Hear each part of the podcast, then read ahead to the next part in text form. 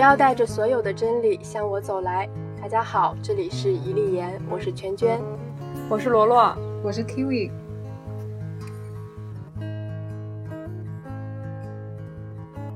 四月是读书月，四月二十三日是世界读书日。这期节目呢，我们三个人将各自给大家介绍我们最近读过或者是重新温习过的一些书。我们三个人目前都在上海，录制这期节目的时间是四月十九日的上午。呃，然后我们还是处于足不出户、不断驾驶四的一个状态，也不知道什么时候能够解封，然后能够跟朋友们相聚。嗯，正在听节目的你呢？如果也身在上海，或者是其他受到疫情影响的地区，我们希望你一切都好，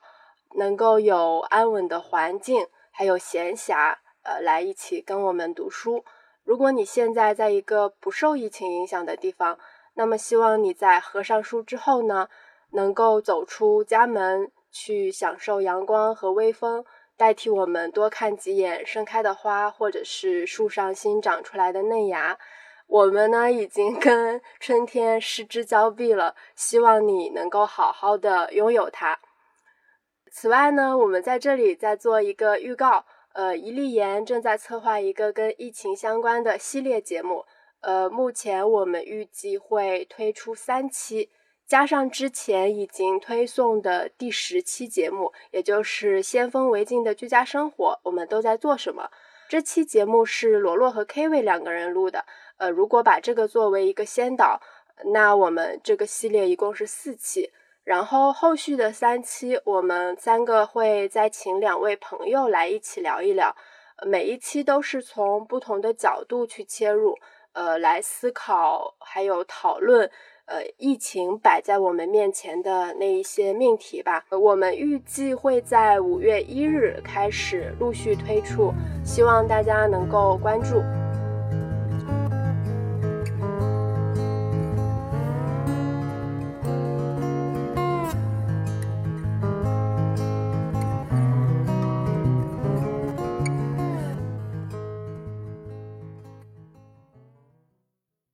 我们就正式开始我们今天的荐书。那要不罗罗你先来，你给我们推荐什么书？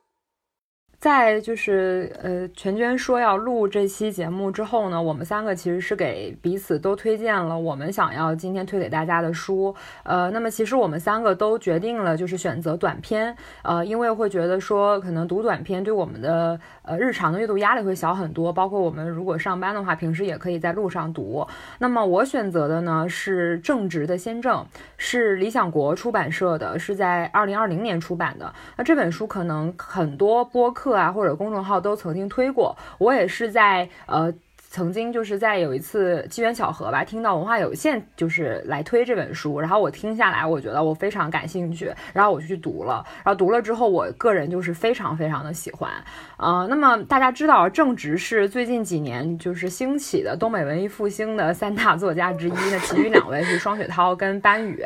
那么正直呢，他的文风非常的凛冽，有非常浓郁的就是东北风情。嗯，我读下来呢，就是我觉得《先正》这本书啊，如果说说的是他的风格的话，我觉得是幽默、荒诞、猎奇，还有悲悯。那如果说是它里面到底讲了些什么？因为它里面其实是总共有呃六篇。那么这六篇里面，我总结下来，我觉得首先它有着关于过去的共和国长子的怀旧众生相。我不知道大家有没有知道，就是有没有听过“共和国长子”这个称呼？呃，他曾经是被认为是就是特指建国以来大力支援了国家建设事业的东北地区的，就是曾经东北地区是被称为共和国的长子。那么，往往现在当我们提到这个词的时候，往往是跟没落两个字联系起来，就是没落的共和国长子。那么最早的时候，我不知道呃大家还有没有印象啊？在当年就是我们刚刚建国的时候，就是主要是辽宁在一五时期，当时国家就是。一百多个重大项目里面，有二十多个是落在辽宁的，所以当时全国基本上原煤发电还有钢很多都出产自辽宁，可以说当时就是我们国家的第一炉钢、第一架飞机啊、第一艘巨舰这些很多大概隆隆总总加起来有一千多个中国工业史上的第一次都发生在辽宁，所以它被称为中国新工业的摇篮，也被称为共和国的长子。但是。如果你看正直的书当中，你能看到一种非常废旧的那种后工业时代的气息，就是你会发现曾经的共和国长子在如今那一种。呃，虽然依然有着大哥的样子，但是其实带了一点败落的感觉，所以我说他有一点怀旧的众生相。第二个就是我觉得他有微不足道的那种小人物的江湖义气，这个我也是我觉得非常东北的一面，因为我自己是东北人，就是我在看的时候我会非常的有共鸣。还有就是最后一点就是故乡如何复归，而这个其实我觉得就是对于离开了故乡的人而言的，呃，特别是里面有一篇森中有林。呃，其实大家在看的时候，我觉得多多少少都能看到一些，呃，我们自己的影子吧。就是不管说我们自己的家乡是不是在同一处，但是在每个人成长过程中，或者说可能你身边有一些亲朋好友或者你的长辈，你会发现人跟这个时代的割裂，其实很多时候是难以避免的。那么这本书，因为它六个短篇嘛，然后除了第一篇《先正》。因为先正呢，他是原本是他有一篇这样的短篇小说，然后正直是通过这这篇小说拿到了匿名作家计划的首奖，后面是两年的时间，他写了另外五篇，然后整合起来变成了这本书《先正》，然后这里面就是有六篇叫，就是分别叫《先正》《凯旋门》《蒙蒂拉拉罗食神记》《霹雳》《他心通》还有《森中有林》，那么可能呃。我最喜欢的还是先正，呃，另另一个我很喜欢的是他心通。其实他讲的其实都是很东北的故事，因为我觉得涉及到剧透的话，我不想说在这里面过多的去讲它的内容。但是想特别提一句的是，先正，我就当时呢，我是看一句评论说他塑造了一个文学史上很特别的形象，就是没有人见过能把精神病写的这么像的，就是把这个王战团，就是我们的姑父，就是这个精神病形象写的非常的生动具体。而且，呃，而且你会看到他跟他周围的家人的那种互动，包括他给他这家人带来的整个的影响，以及你会发现这个人他这一生的，我们说是悲凉也好，或者说是荒诞也好，其实，呃，是有种种因素构成的，很多东西也是无法避免的，呃，就是这个我也是我很喜欢这篇的原因。然后呢，如果说就这本书，我觉得亮点的话，除了我刚刚提到的，就是我觉得。他的故事情节首先都带有非常强烈的临场感，就是我在读的时候，其实我不需要去费力的去想象这个小说到底是一种什么样的画面，就是在我读出来的时候，它的场景已经在我面前了，而且它的对白都非常非常的幽默。还有一点就是之前我跟 K V 也聊到过，就是其实他讲的是一个一篇一篇都不是一个。很欢欣的故事，它都带了一点悲凉，但是它好在它在所有的悲凉跟煽情的地方都点到即止，而且它会在你觉得有一点点难过的时候，马上就是转到一个非常幽默的岔口，啊让你就是在哭的时候能想哭的时候就笑出来，所以我觉得这是很好，就是他会很节制的去运用他的感情，可是并不代表说他的里面的感情是浅薄或者说是肤浅的。就是它其实是很深厚的，可是它不会用这个来骗取你的眼泪，或者说在告诉你什么生活的真相。我觉得这个不是政治所期待的，呃，这个是我读这本书的感觉。那么，呃，我也想问一下，呃，全全跟 K V，因为 他们两个就是应该也辛辛苦苦的都读完了，就是你们觉得读下来怎么样？或者辛辛苦苦对，或者你们有没有很喜欢哪一篇？嗯，那那我先说吧，就是。对，刚刚罗罗你讲到，呃，就是共和国长子是吧？我我确实是第一次听说这个名词，呃，但是但是其实那个，呃，我之前也多多少少的了解过一点，建国之后东北如何从一个非常辉煌的重工业城市，然后到了现在有一些颓败的样子吧，呃，就主要是通过两个。契机，第一个大概是我记得是一零一一年左右，张萌有一部电影叫《钢的琴》，对吧？哦，对对，就是下岗潮，嗯，对对对，就是他讲的是下岗潮的那个故事，那个电影也特别好，就是如果感兴趣的话可以去看一下，就是他那里面就是比较直接的讲了一群下岗工人的故事嘛。然后第二个第二个契机，呃，其实有点也让人难过吧，就是曲婉婷母亲的那个是张明杰吗？就是他那个事件，嗯，呃，因为他贪污，然后就导致呃好几百个下岗工人家庭就是生活非常苦难。我基本上就是主要是通过这两个呃事情来了解了一下，就是东北的这一段过往，所以也算是有一点点嗯呃心理准备。然后我看我看正直的这个小说的话，因为呃呃就是怎么说，它是有点带有方言写作嘛。呃，我是北方人，但是但是不是不是东北人，所以就是相对来说还是在语言上，就是稍微带给我有一一点点的那种陌生化的效果。我其实自己会非常喜欢各种方言写作。呃，以前的话就是我我还会比较呃刻意的去看一些方言写作，比如说像是什么京派小说啊，呃，然后那个包括我自己。本科时代非常喜欢的莫言，呃，他的那个高密东北乡，因为我家其实就离那边挺近的，所以就是有一种乡土的那种亲切感。然后我看到正直的这样一个小说，呃，说实话，就是东北文艺复兴三子，我其实都没看，然后正直算是我那个 看的第一本吧。然后我觉得还是确实有点惊艳到我，我很喜欢这个感觉。呃，是是因为就是他的那种，就是用这种方言来写，像罗罗刚才说的，有那种凛冽的感觉，就在我看来是带着一种呃泥沙俱下的那样的一一股劲儿吧。呃，我看的，对对对，挺生猛的。我我自己是非常喜欢这样的阅读体验。我之前非常喜欢莫言的一点，也是因为这个，他也他的那种写作也是非常的。就是这样，呃，他不会去，就也不能说是他不雕琢，而是他的一些遣词用词会给你一些冲击。然后我其实看的时候，我会一直在心里不断的去做这样一个对比，也不算是对比，因为我需要一个呃参考系，呃，我不断的去参考我以往的，就是读的可能会差不多的那些作品。呃，但是也是也是读的比较少，所以会觉得就是找到莫言，但我觉得对正直不公平啊，就是就是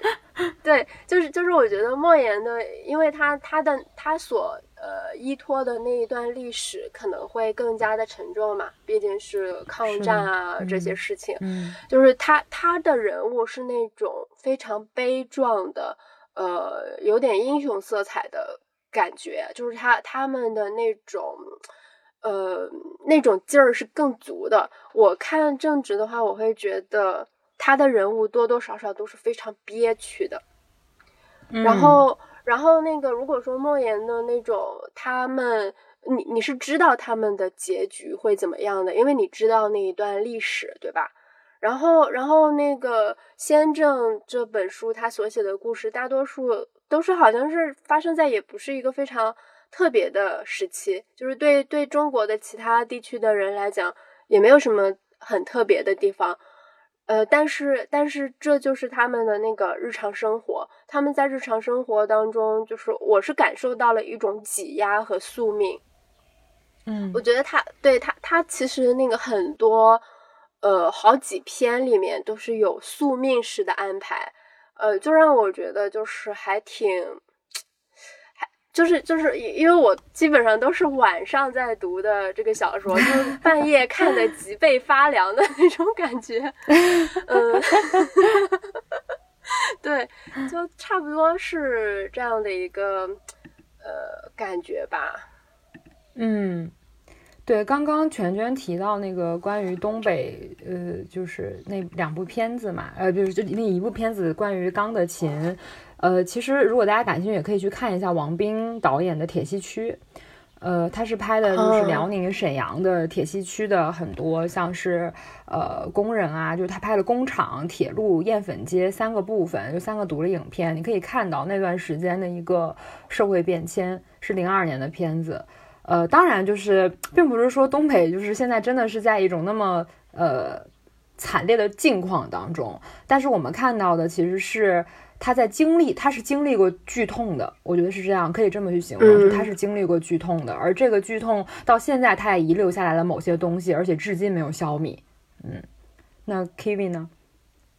刚刚罗罗说这个短篇集是荒诞的，我我同意，但我觉得它很有意思一点是，它是完全是现实主义的笔法去写的，不管是多荒诞猎奇的情节，它的写法是现实主义的，而且它是每一篇里面都有具体年份，有的是直接说了是几几年，有的可能是说了某个人几几年生的，然后他现在多少岁，然后呢，就是它里面有很多线索能让你推出来一。这个故事发生的具体年份，二里面主要角色都是具体年龄是多少岁，我觉得这点很有意思。就是看的时候呢，如果你对当时的时代背景比较了解，其实你和当时现实中发生事是可以对上的。而且他写的很多细节，就比如说像什么千年虫啊那些，就是他囊括了很多当时那个时代生活的细节。我觉得他读他的小说，就是除了他故事本身之外，你还可以看到那个时代的剪影。然后我还有一点感受，就是我觉得他这个人对，嗯，所谓的打引号的迷信这一套，其实他自己心里的态度应该挺复杂的。就是他的这个短篇集里面，很多短篇都涉及到，呃，像有里面有写居士做法啊这些场景，然后。在这一方面，它大部分都是开放结局，就是你看到最后，你不知道之前对这些描写是歌颂还是讽刺，它是让你读者自己去决定。然后里面的角色可能也对这个就是抱着一种复杂的心态，像那个《他心通》里面，最后主角是呃举报了做法，其实是给他爸爸做法，然后他举报了，就说这个是跟警察说是非法集会。所以就是看看他的短片，我觉得这这个主题算是一个贯穿他很多作品的一个主题，这点也是我觉得挺有意思的。然后我还有一个挺深的感触，就是我觉得他文笔真的很好。呃，这要分两个方面说啊，就首先我看他的这个短片的时候，包括最后那个《森中有灵》，其实是个中篇啊，所以说把这个叫短篇集，严格来说有点不太严谨。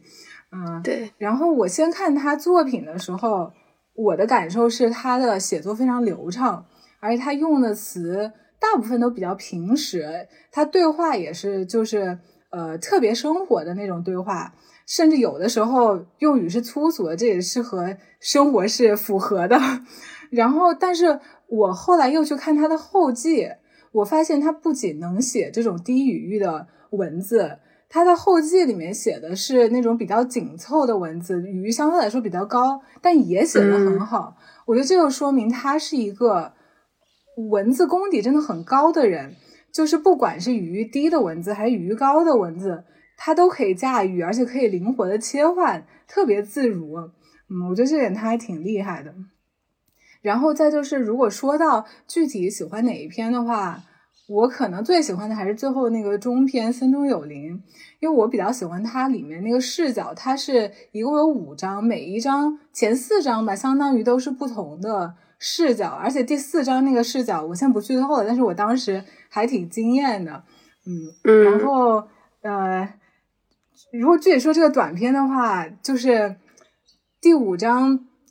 因为是这样的，就是它前四章，我觉得它已经是一个完整的故事了，然后。第五章其实有没有？我觉得都可以，但是有了之后，我猜他可能是想给这篇中篇一个更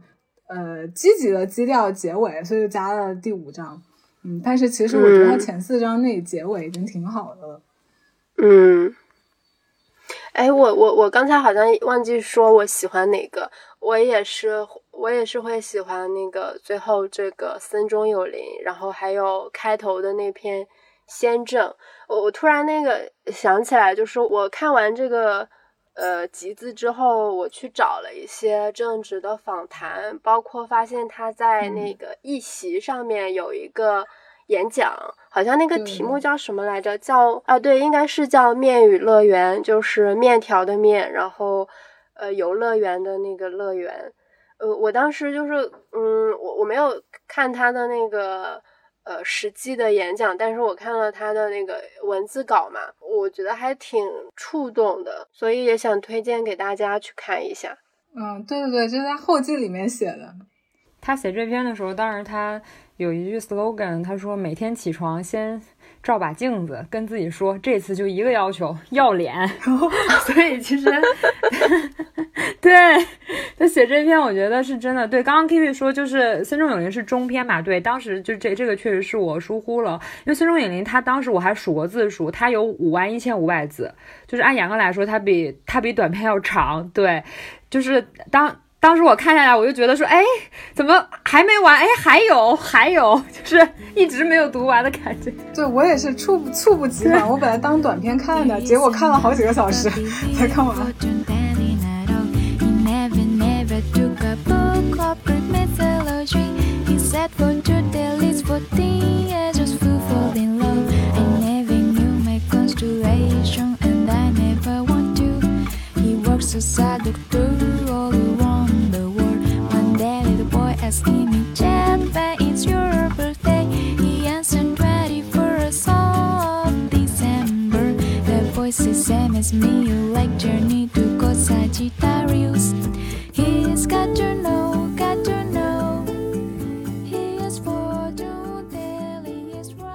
那我讲一下我想推荐的这本书，叫《海风中失落的血色馈赠》。这个名字有点拗口啊，我一开始不太懂什么意思。虽然我现在看完了，我还是不太懂为什么叫这个名字，但是这个不重要。你之后简称海风，为了说话方便。这个呃，作者我就不说了，说了这个名字就是外国人名字，大家也没有感觉，自己去查就行了。可以说一下这个翻译，呃，因为它是一个加拿大的文学，它讲的也是作者自己故乡的故事。我觉得这一点和先正挺像的。就是他们俩，我感觉都可以算是故乡文学。他的这个短篇集的故事地点是在加拿大新斯科舍首市，呃，省不能布雷顿角。哎，这个真的太难念了。嗯，然后呃，就是先正也是，好像他所有短篇故事的那个背景地点都是在沈阳嘛，所以我觉得这两个短篇集在这方面还是挺像的。然后，嗯，刚说到翻译嘛，就是我觉得这个特别有意思。呃，因为我还没有看这本书之前，我其实本来我很少看译本，呃，因为说实话，我觉得现在译本的质量大部分都不是很高。但是我看到有人评价，就说不是有人，是有很多人评价都说这个翻译特别好，呃，特别自然，特别流畅。这翻译叫陈一侃。嗯，然后我就买了这本书的译本。这三本书就是我们今天讲到三本书。我其实首先先看的是我自己这本嘛，我看了一篇，然后我觉得他故事写的特别好，所以我就决定推荐呃这本书。但是当时我对翻译的看法其实是，我觉得翻译就一般吧，因为它里面还是会出现很多翻译腔。其实我觉得这点对我自己来说挺影响我的代入和阅读流畅度的。但是我后来呃，所以就是是这样的，我先按时间顺序说。然后我后来就去看先证了，因为先证它不是译著嘛，中文又写的特别流畅，所以我后来就是一直在看先证，就我把我自己这本放下了。然后我看了先证之后呢，我又去看全卷那个给青年诗人的信。哎呀，提前给你剧透了 这个说明。然后那个因为它是三十年代翻译的，而且是从德语翻过去的，而且说实话，我觉得他翻译水平也有点问题。呃，是呃，怎怎么说呢？就这个不是捧一踩一，但是因为我们现在说的，我现在这个评价不是评价这个小说本身，是评价它的翻译啊，所以不存在捧一踩一。但是我看了那个之后，我再回来看海风，我觉得这个海风翻的真好，没有对比就没有伤害。当然，我我得说，就是呃，给青年诗人的信，它里面翻译还是出了很多金句佳句，我都特别喜欢。呃，但是整体来说，就是基本上没有一句在说人话。再回来看海风的话，我觉得海风起码大部分是在说人话。我之前可能过于苛刻了。然后，呃，然后我还有几点很强的感受，一点就是它故事的切入点都很小。我觉得它是一个强描写弱情节的呃这种写作方式，就是它里面每一个故事吧，呃，如果说要说它讲了什么，这个一句话就可以讲完。但是同时，它每个故事也可以扩充成一个长篇。但是作作者选择这种写作方式，把它写成短篇，而且它的那个情节性不是很强，但它有很多可以挖掘的点。我觉得它就是文学性很强，真的就是描写特别特别多。我有的时候感觉它里面有几篇，就是感觉是像一个人，然后胸他胸前挂着 GoPro 镜头，你是在看他胸前镜头拍到的一切，因为他会去。把周围的场景啊，一些细节啊描写描写的很仔细，有的可能你一开始呃看不出来有什有什么用，但是后面呃你慢慢看，你就会发现前面这些细节有很多可以回味的地方，然后有些细节就是它营造一种氛围感。我觉得这种风格就是喜欢的会很喜欢，讨厌的会很讨厌。可能对于中国读者来说，有一大障碍就是像《正直的先正》里面，他描写的很多场景，虽然我们可能不一定是东北的，但是对于国内的这些可能出现的场景是比较熟的，所以你看，你大概就能很快有那个画面感。但是。呃，对于《海风》这本书，其实我觉得它的描写是非常有画面感的。但是，因为我们可能对加拿大，甚至加拿大这个偏僻小岛的这个可能会出现的生活场景不是那么熟，所以这个画面感的构建可能需要更多一点时间。然后，嗯，我觉得他对生活的观察、对情绪的体察都非常细致入微，有时候视角很特别，会让人想起呃辛波斯卡。因为我和罗罗最近就是有一个。呃，嗯，怎么说？有一个固定的活动，就晚上会一起读诗。然后我们最近在读辛波斯卡的诗集，然后上次就读到里面有一篇叫《离婚》。呃，一开始这这个诗就说，对孩子而言，第一个世界末日；对猫而言，新的男主人；对狗而言，新的女主人。就是他是在用一些。你可能没有想到的视角在讲离婚这件事情，虽然离婚这件事情是一个司空见惯、大家经常谈的主题。然后我读海风的时候呢，就经常会有这种感觉，包括他的一些比喻，就是其中有一句话就说：“呃，从我背着包经过酒酒馆大门时，爷爷喊住我，如同我是一辆小出租车，说他想回家。”我觉得他这个如同我是一辆小出租车这种。角度就是我没有想到的，然后海风里面就是有很多这样的，呃，就是让我觉得挺惊喜的，没有想到的角度，也有很多我觉得嗯可以共鸣的情绪和描写。还有另外一点，我觉得我很喜欢的就是它里面的人物塑造是很立体的，基本上每个人都是有可爱、可恨、可怜之处，它是写出了人性的复杂，很多时候。嗯，就是它里面让人感到残酷的点在于，每个人按照自己的逻辑去想这个事情、做这个事情，它其实没有什么错，但是呃，最终得到的结果就是可能之间有很多的矛盾，有很多的纠葛。嗯，然后呃，还有一个我觉得和先正有点类似的就是，这是一个观察，就是没有什么好好与不好，就是我觉得他和先正。都是男性视角，就是它里面每一篇的主人公都是男性，就没有从那个呃女性出发的。我觉得这个没有什么不好，因为这个两个作者都是男性，所以就是只是一个观察，嗯，大概就这样。你们有你们你们看了这个有什么想法吗？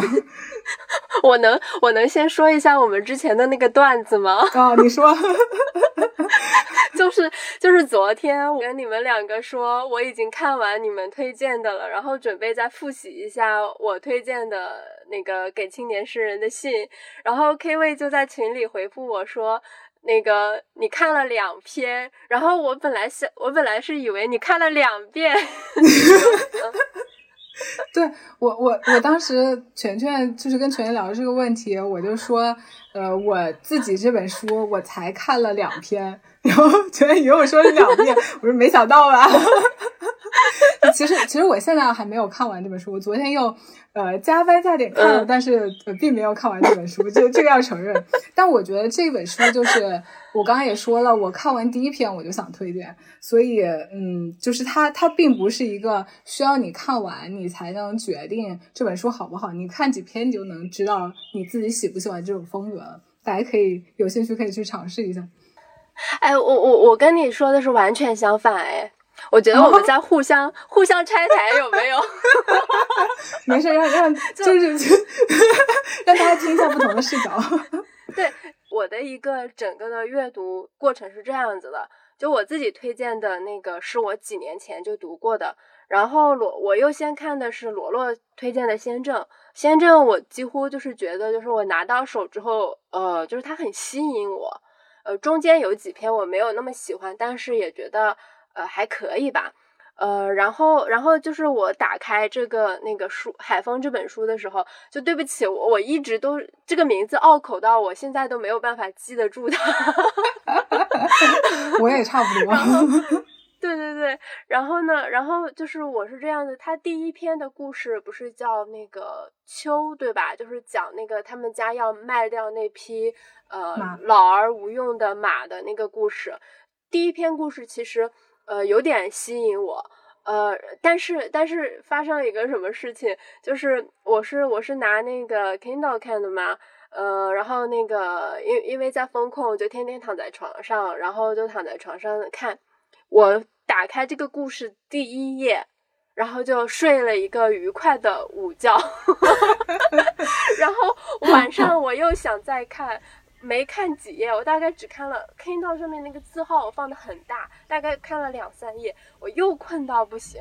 然后又睡了很好的觉，然后隔天又再看，就觉得就是很看不下去。嗯，但是但是后面就是嗯忍耐住，就是看完第一篇，我觉得还可以，但是后面的第二篇、第三篇，就是我看的其实挺无感的，然后就就特别不想看了，然后就放下了好几天，呃，直到前天，呃，因为快要录了嘛，然后就决定好好看一下，然后到第四篇回乡那里，就是他又重新。呃，让我觉得就是还不错，呃，但是我还是又睡了，所以就是这本书我基本上都是不停的睡睡醒醒，睡睡醒醒这样看的。嗯，我我觉得就是就是跟跟 K 位刚才讲的。呃，感受很不同的一点就是，我觉得可能因为我这几年看文学作品非常少，就都看的是那种理论书嘛。呃，我也反思了一下自己，就是觉得好像是已经不太习惯，呃，这样子写的非常的细致，因为因为它几乎没什么情节嘛，他写的都非常的平淡，都是生活当中的那些事情，嗯。然后就是就就会让我觉得就是这个节奏它太慢了，慢到我真的很想睡觉。呃，但是后面我特别喜欢他写的倒数第二篇和倒数第三篇，尤其是倒数第二篇，应该是船那一篇吧。我觉得是整个集子里面我最喜欢的一篇。哦，那个是这个作者的处女作。哦，我我觉得写的太好了，就是这一篇。我丝毫就是不会觉得他那个节奏慢，我觉得那个文笔啊，然后就是他的那种写法，都特别的让我觉得又舒服又难过。舒服是文字上的那种舒服，难过是他最后的，就是你读到的那种悲凉的东西嘛。然后，然后我我觉得就是对刚才那个呃 K V 你讲到就是跟先正做的一些对比。我觉得呃非常的嗯，我非常的认同，因为呃其实先正很多的故事都是处处理父子两代之间的事情，呃在。父子两代之间，他可能就是又会处理故乡的这样的一些事情，然后然后那个海风这个小集子的话，基本上也是他也是在讨论了很多，就是跟父父亲之间的那些关系嘛。呃，然后那个先正对我来说，他更戏剧化，他有那种宿命感，就时常让我觉得就是命运弄人。其实看先正，我基本上都会，他前面给出一些线索和提示的时候，我大概是能够想得到。呃，他后面会怎么发展？但是你看到那个东西，你还是觉得就是心头一震，然后背后一凉。嗯，呃，然后海风这一个是完全相反，他写的太平实了，然后他他的那种细节琐碎到让我昏昏欲睡。但是但是这个这一点又非常的，我读进去之后，我又会觉得这一点非常的可怕。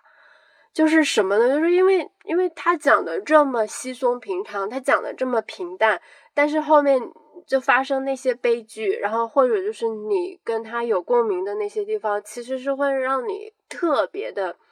难受的。就我我我其实会呃看这个看这个，我就不断的想到那个一部电影，就是《海边的曼彻斯特》。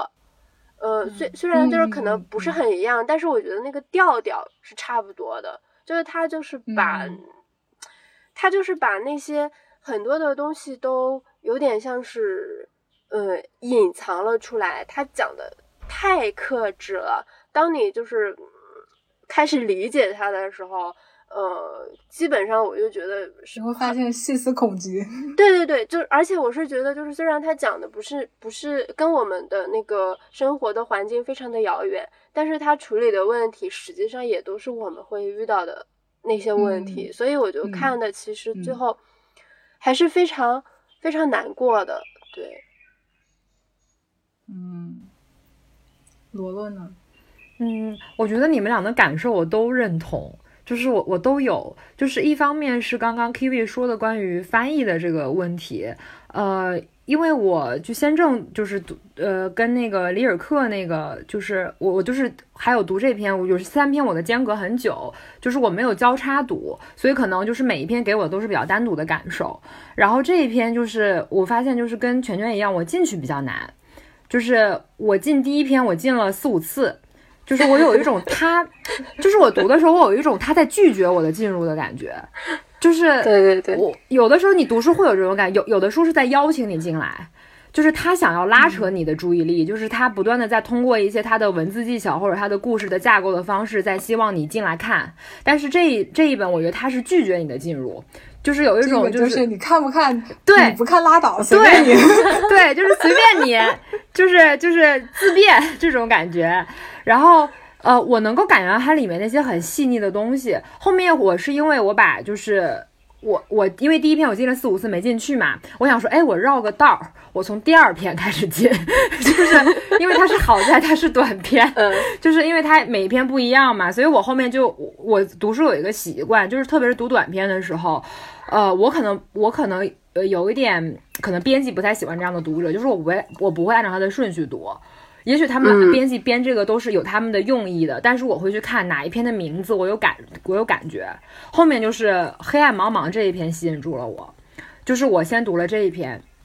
然后当时是我发现它其实在前面漫长的铺排之后，它往往它的重点是放在最后两页的，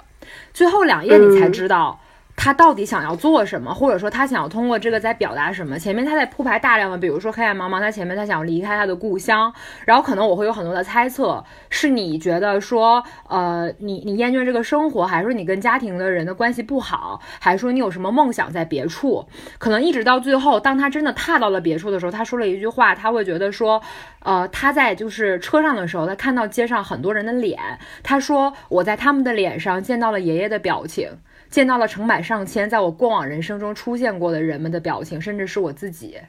就是他会发现，其实不管去到哪里，当他如果没有改变，或者当他没有准备好的时候，或者当他没有去细致的去。呃，看待自己跟别人的时候，一切并没有什么不一样。所以他最后说：“他说我好像没有一件事是真正知道的，但我真的懂得了我的过错。面对他人和自己，我不够坦诚。”就是他后面的那一段，有点像是前面如果都是描写跟叙述，后面有一段议论，那一段议论有让我很有共鸣。然后就是我从这一篇开始看进去的，然后我会发现他的其实很多写作都有这种感觉，包括他那篇都是跟呃这个书名同名的那一篇《海风中》。失落的血色馈赠。哦，关于这个名字，我还特地去找了资料，因为它的英译是说，呃，the lost salt gift of blood。然后他这个意思是说，他是他的意思好像是说，这个是因为他的最后是说是跟他的儿子相关嘛？因为如果看到后面，他其实是做了一个小悬疑，但其实这个悬疑也没有那么大悬疑，就看到中间就大家感觉到了，就是其实那个呃小男孩是他的儿子，他曾经应该就是辜负了一个女孩，然后他去找的其实就是他儿子跟他儿子的就是外公外婆这样子，而他外公外婆很担心他会把这个小男孩带走，所以说他的那个馈赠就是说 gift of blood，其实是他血脉的馈赠，就是在。海风中遗落的一个他的孩子，他是有一点这种感觉的，所以就是我，但是我就发现，那这个译文是真的，就是非常的拗口，就是他这个译，就是这么译的，反正你是肯定不会想到。他说的是血色，就是我觉得，对，我就想说这一点，就是血色一开始让我感觉这是一个。犯罪故事，对，你你哪怕你说是血统我都行，虽然难听一点，或者血脉馈赠，对你来了一个血色馈赠，对呀，就是或者你血的馈赠我也行，就是你对对。都比血的馈赠要好，有点吓人，因为它是。它是那个 gift of blood，就是不是说 blood gift，就是反正它的这个反正整个的翻译我有点怪怪的这样子。但是，呃，就是总体来说吧，我觉得就是读下来，我会比较喜欢作者他对于自身的一种观察，就是每当就是每一个结尾他的那种自身的观察，都会让我感觉到。很有触动，还有第一篇就是，其实第一篇是有给我很大触动触动的一篇，就是他的结尾，他的弟弟的行为，就当他弟弟知道这匹老马他留不住的时候，他面对了他人生中第一次不得不面对的分离的残忍，而那一次残忍其实逼迫出了他一种自发的一种带了一点暴虐的残忍，他把那种残忍施向了非常无辜的鸡。就是他拿着斧子，就是乱砍的时候，就有种无差别杀鸡，你知道吧？就是如果说就是报复社会，很多成年人是无差别发杀人，他弟弟就是无差别杀鸡。当时那一刻真的是给我看的非常的，就心情非常复杂。就是你不知道，原来一个孩子他如如果无法消化一种残忍的时候，他会迸发出那种内里的对于外在的别的外部的生灵也好，还是对他自己也好，他其实是在打碎自己的某一种。某某一种某一种童真，就是那一篇，其实看得我非常的难过。就是我觉得他的描写虽然琐碎，但是很多描写当中，它是有非常多的连续的情感流淌的，而这个流淌是必须要累积的，就是他必须要通过前面琐碎的描写，才能流淌进那个最后他想要去迸发出的那个瀑布。所以我觉得，呃，如果很多读者他会很注重一种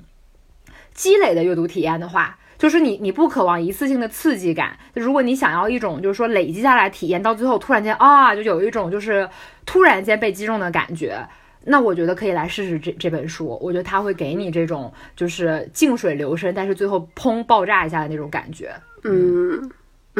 哎，我我突然我突然想补充一点，就是刚刚我不是说，就他感觉他们处理的基本的关系，还有都是从一个男性视角出发的嘛，就有一个观察，就是我们看正直的那个先正，他的文字是非常的粗粝的。但是你去看它，其实它其实那个结构它做的很好，尤其是像我们都喜欢的那个森中有灵，对，它它有意识的再去做这样一个精致的结构，刚好那个就是行文跟这个结构上是一个粗粝一个精致，但是我觉得到了那个海风这里，它就一下子反过来了，对，它的文字极极其的优美、精致、细腻。但是它实际上就是在结构上，反而就是怎么说也不能说它没有一个精心的结构，但是它就去除掉了那种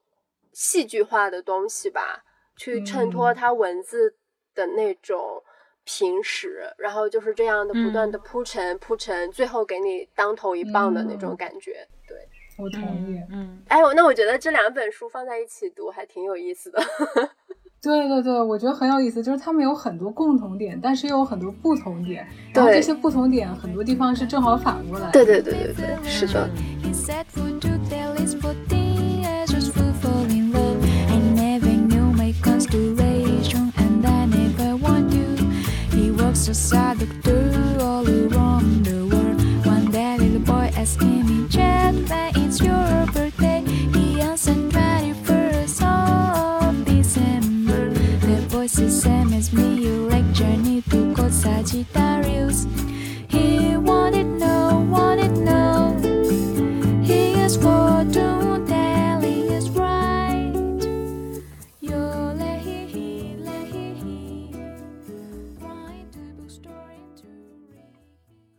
我这次想推荐给大家的是德国诗人里尔克的一本小集子，是一个书信集，是呃名字叫《给青年诗人的信》。呃，刚刚 K 伟他那个 说很不喜欢这个的翻译，我觉得就是反差又来了。我是因为非常喜欢 这个的翻译，哦，对，我先说一下我是怎么跟这本书结缘的吧。呃，我大概是呃，可能是二零一五年知道的这本书。之前不是那个一五年又去参军了嘛？当时我走的时候就带了两件行李，一一个就是简单的那些那个日用品、衣服，另一个是一个二十四寸的箱子，那个箱子里面是都放满了书。但是就是我我我以为我会有时间去看书，但是到了那个部队之后，就是发现这完全是不可能的。我记得我是在入伍前知道的这本书，然后是特意买了带过去的。呃，因为因为刚好我大概是在二零一五年左右开始尝试自己写诗嘛。呃，也算是我的一个起步阶段，所以就是当时是，嗯，想，哎，是一个伟大的诗人写给青年诗人的信，我似乎应该看一看。呃，但是我其实直到二零一七年，呃，才有机会打开这本书。呃，因为因为当时在部队里面，就是读书是受到限制的，不自由的，所以我就非常珍惜，就是呃那个时候的所有的读书机会。然后我我是在我现在手上的这本书里，就是写下了我当时打开它的日期是二零一七年，呃一月十七日，呃在湖州，呃然后我当时看的时候，因为一七年我 二十三岁，我看的时候就是有这样的一个感受，呃他在书里说的那些东西，是我当时特别渴望有人能够对我说的话。我我我我有很多的迷茫，我有很多的困惑，呃，我在那个环境当中，我有很多的失落和压抑，然后我觉得就是，嗯，这本书刚好因为因为他是呃诗人写给一个呃既是诗人又是军官的人，对他后面呃也面临着就是职业选择啊，然后一些各种各样的事情，我觉得就在某种程度上又增。加了我跟这本书的那种呃亲切的感觉吧。嗯嗯，我特别能理解你这个感受，就是我觉得我读进去了之后，我也特别喜欢它里面说的一些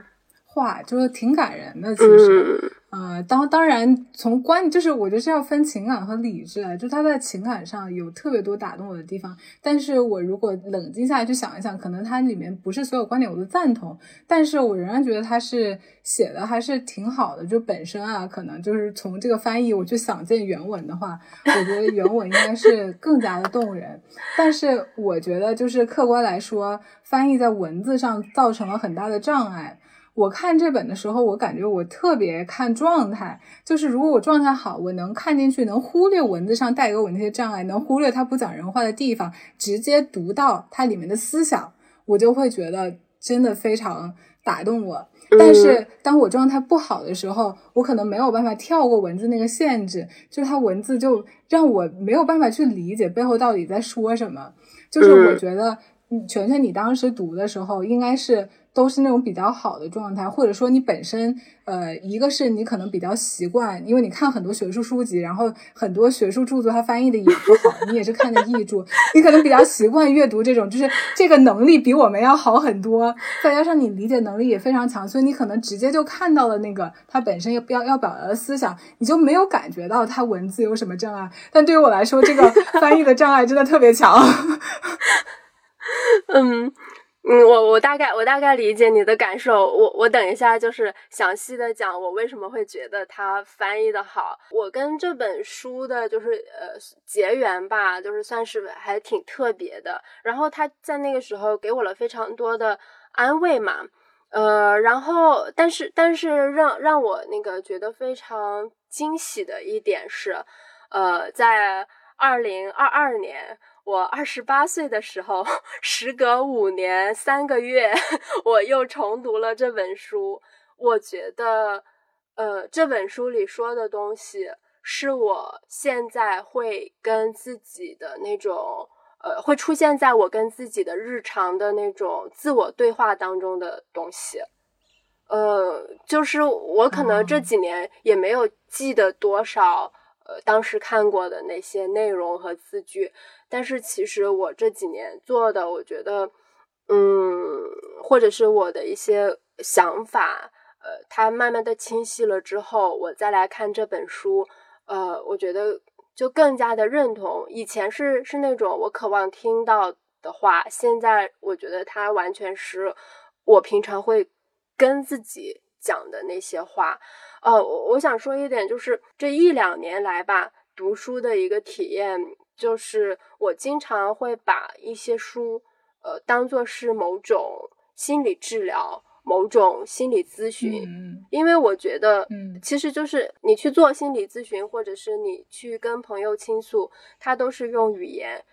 来完成这个过程嘛。它实际上是让你化疗，对 对，都是化疗。它实际是上是让你就是把自己呃内心的情绪，把自己的那些经历。用文字去描述出来。当你能够描述它的时候，你就更能够理性的去看待它，以及你就更清楚我啊原来是怎么想的，或者是我是不是这样想的，你自己内心会更清楚嘛？所以，我我我其实无论是看学术书还是看一些文学，呃，我都会有这样的感受，我都会去。呃，在我觉得就是看得进去的那个地方去做这样的一个事情，然后，然后那个我我我再说回来，我再说回来这个那个翻译的问题嘛，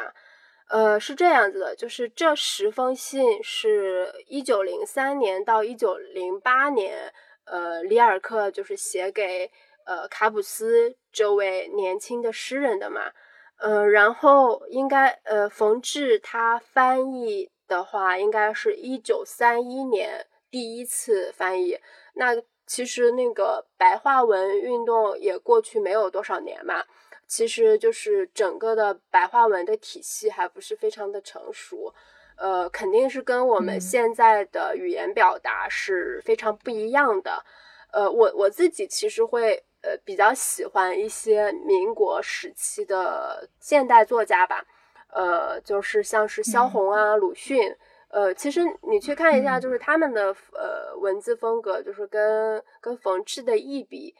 有一点点呃差不多，就是有有一些相似的地方，都带着那种呃白话文还没有非常成熟的呃那样的一个状态。对我而言，恰恰它造成了一种陌生感，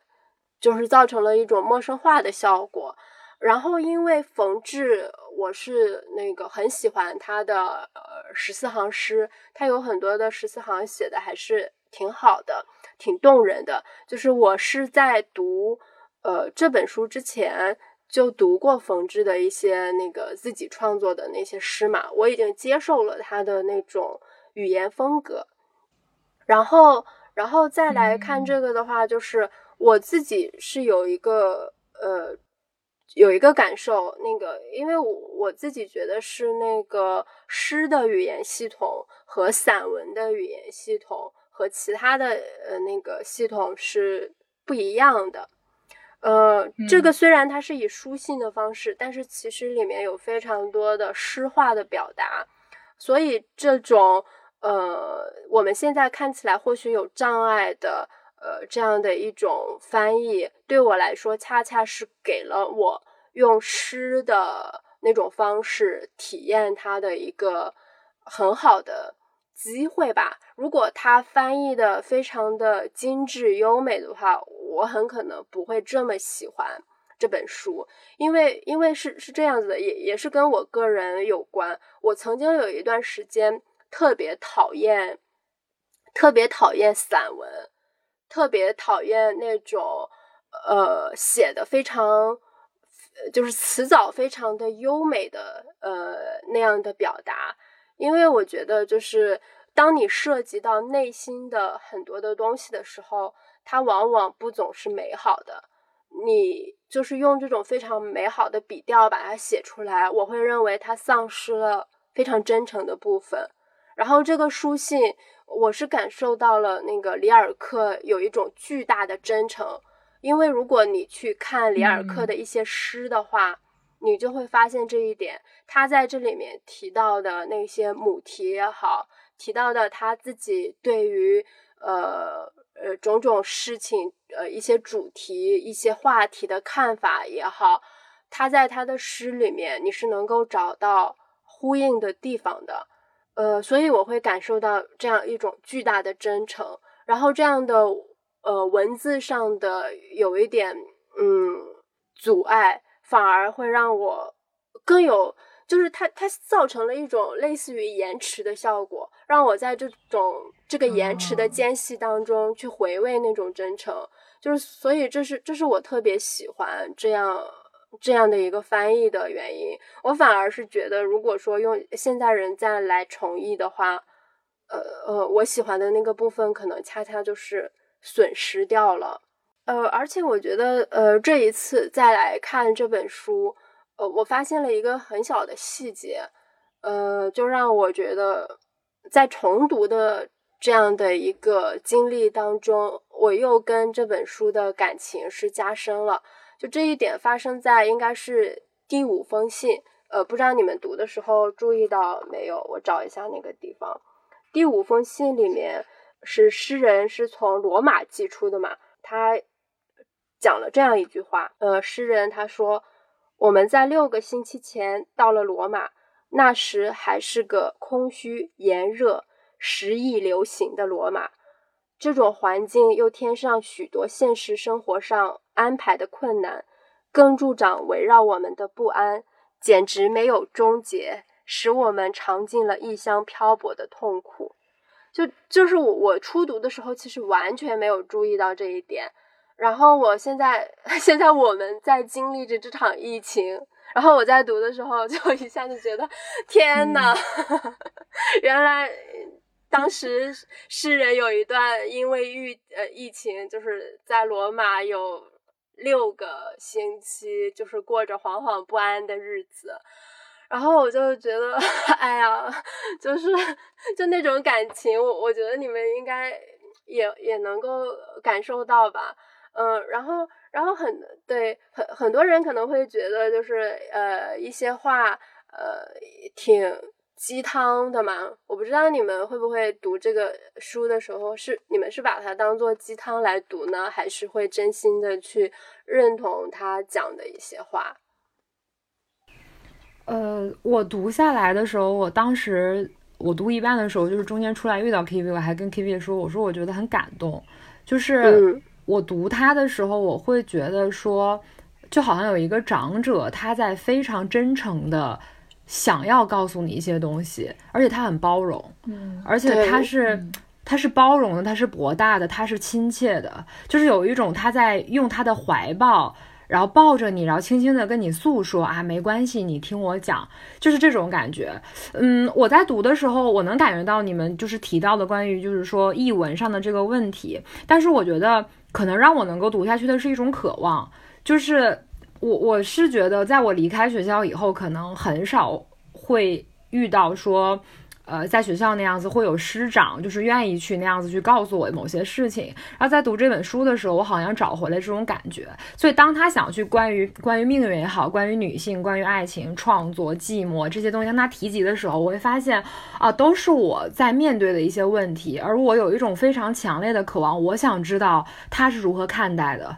这种渴望会让我就是很呃，就是可以就是说被他拉着往下去看，然后可能那个时候我就忘记了说我们之间有这个翻译上面带来的一些小小的阻碍，就是真的是忘记了。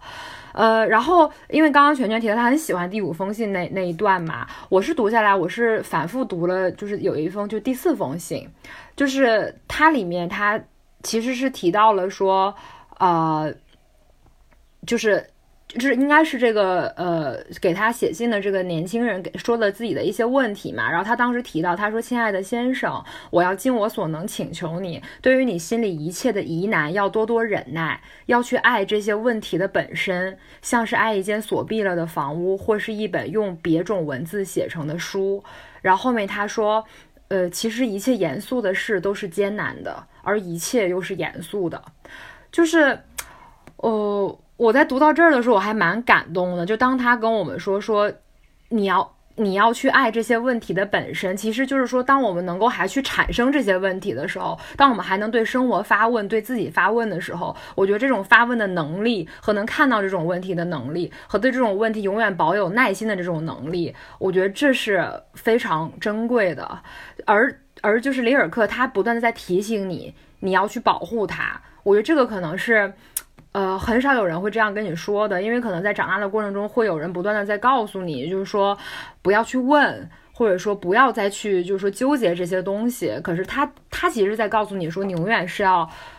本其自然，关照自身。就是要向里走，而不仅仅是被外部所扰。我觉得这个可能是他让我觉得很感动的部分。然后还有一点，我觉得很小的一点啊，就是他很喜欢雅阔布生嘛。然后我觉得他实在是太会夸人了。就是他在提到雅阔布生的时候，他简直就是夸夸群的老大。我觉得他在讲雅阔布生的时候，我整个人就是是谁？我要去读一读是什么神仙作家，就是能让你夸成这个样子。他真的好会夸人哦。就是看到我，就是读完这本书之后，我最大的就是好奇，不是在于说想去看这个青年青年诗人。的诗，我想看雅阔布生的东西，真的是夸夸夸夸群老大。嗯嗯，我我补充两点我的想法吧，就是呃，刚才罗提到要忍耐，我想到我读的时候有个感受，就是我觉得它里面不少观点宗教意味挺强的。里面里里尔克自己也说，他是会随身把那个圣经带在身边。呃，所以他也是一个信教的人，虽然我没有去考察他到底是信的什么教。然后我觉得从这个视角去看，它里面反复强调说要忍耐、要谦逊、要承受，其实肯定背后是有这个呃这个宗教影响的。当然不是说有宗教影响，他跳出宗教范围这个观点就不对了。就是即使是受宗教影响的观点，他跳出宗教这个背景之后，他可以对，也可以不对。嗯，我就是刚才想到这个这一点观察，嗯，然后还有一点，我觉得我还挺喜欢的是，我觉得它里面有两封信都是有提到，嗯，在两在提到两性的时候，展现了早期的平权主义思想。比如说，他第四封里面好像就说过，就说男男人其实身上也有母性，他的创造过程、创作过程其实也是一种生产。然后后面好像是第七封吧。又说又提到了说，爱这种东西，呃，应该有一个根本的转变，它应该是人与人、人对人的爱，而不是男人对女人的爱。嗯，所以我觉得这这一点上，他还挺博我好感的。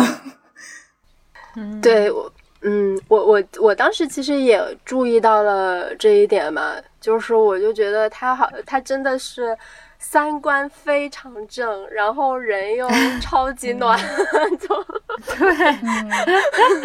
我觉得吧，就是回到刚才晨晨你提到，你问我们会不会觉得鸡汤？嗯，我觉得我的感受可能呃稍微往中间走一点，就是我觉得它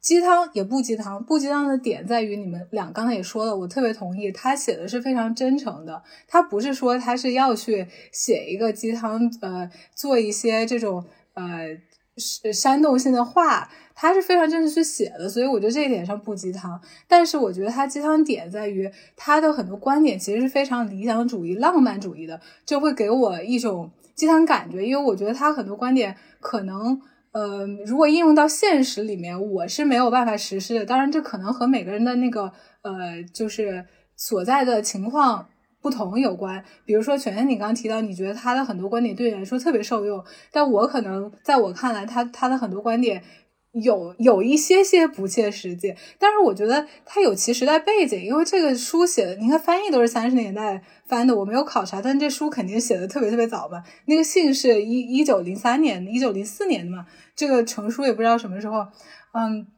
所以就是它里面有提到说，呃。一一个很大的那个主题就是说，你要走向内心发现答案。如果他告诉你你的职职责就是艺术家，那你就接受这个命运，承担起他的重负和伟大。当这句话我看了特别，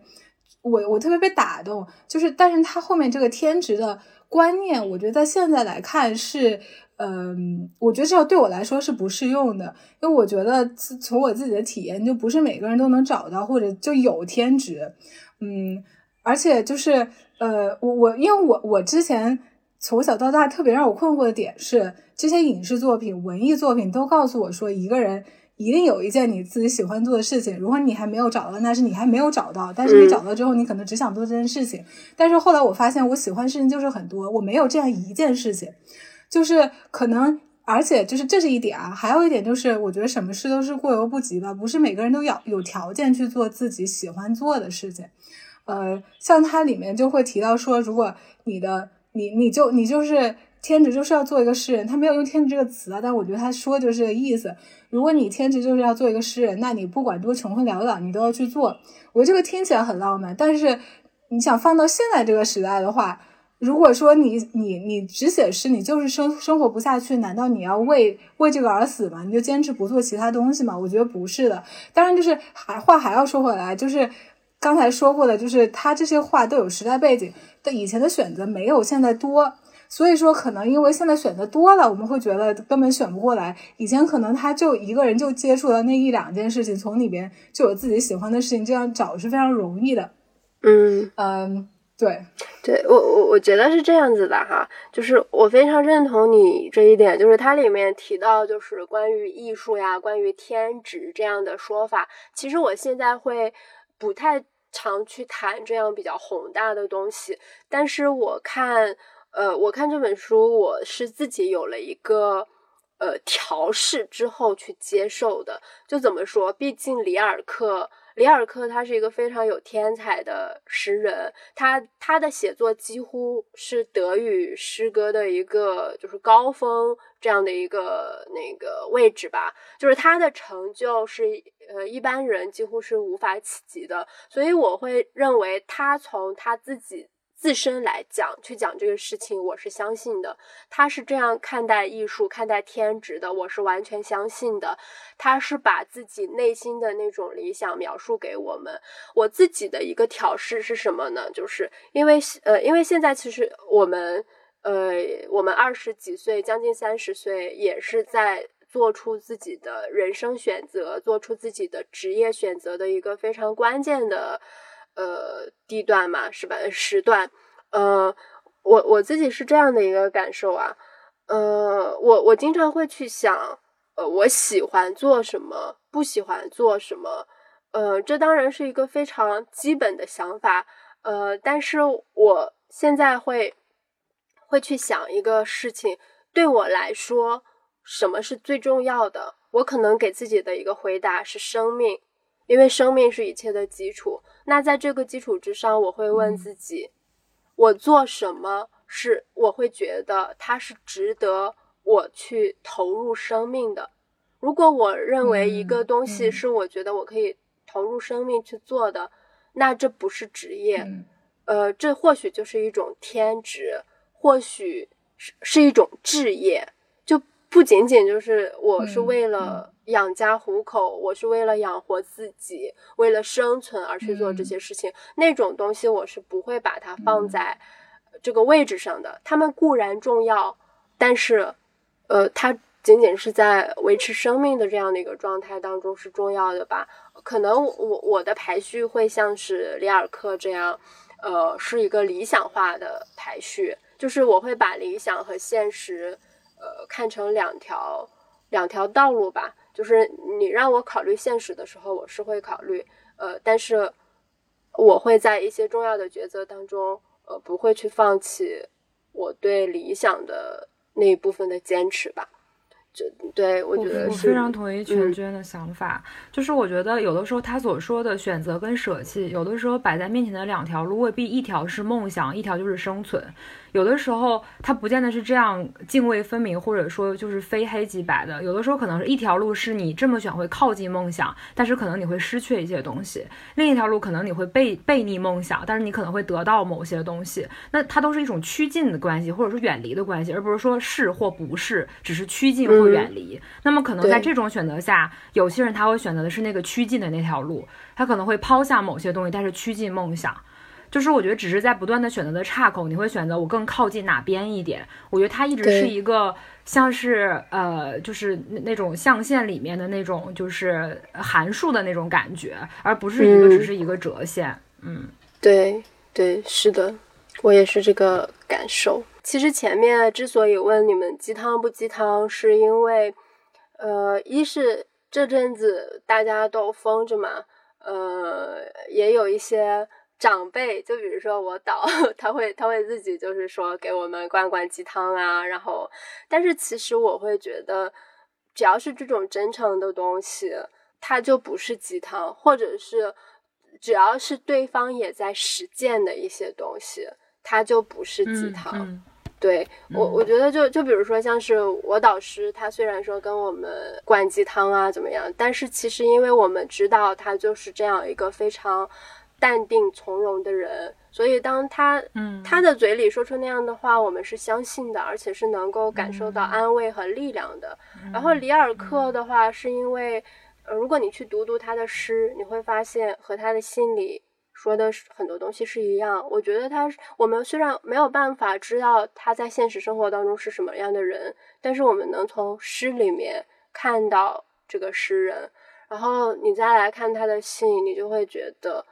就会感受到那种巨大的真诚嘛，我觉得这是让我觉得最心安的一点。嗯嗯，就是他信奉的和他给予的是一样的。对对，是的，就是围城不破。哎，那那我们今天就到这里。好，那你要说定吗？好。不知道我们的听友听完我们这样不太靠谱的推荐有什么感想？我觉得如果 对。对，如果就是大家还有兴趣，在听完这个潦草的推荐之后，去找到这几本书读一读，我觉得可以在评论区给我们留言。如果你读的感悟比较多、比较深，然后了解的比我们更多的话，不妨写下来，也算是一种反向安利吧。我们肯定会认真学习的。嗯，谢谢大家的收听，拜拜，拜拜，拜拜。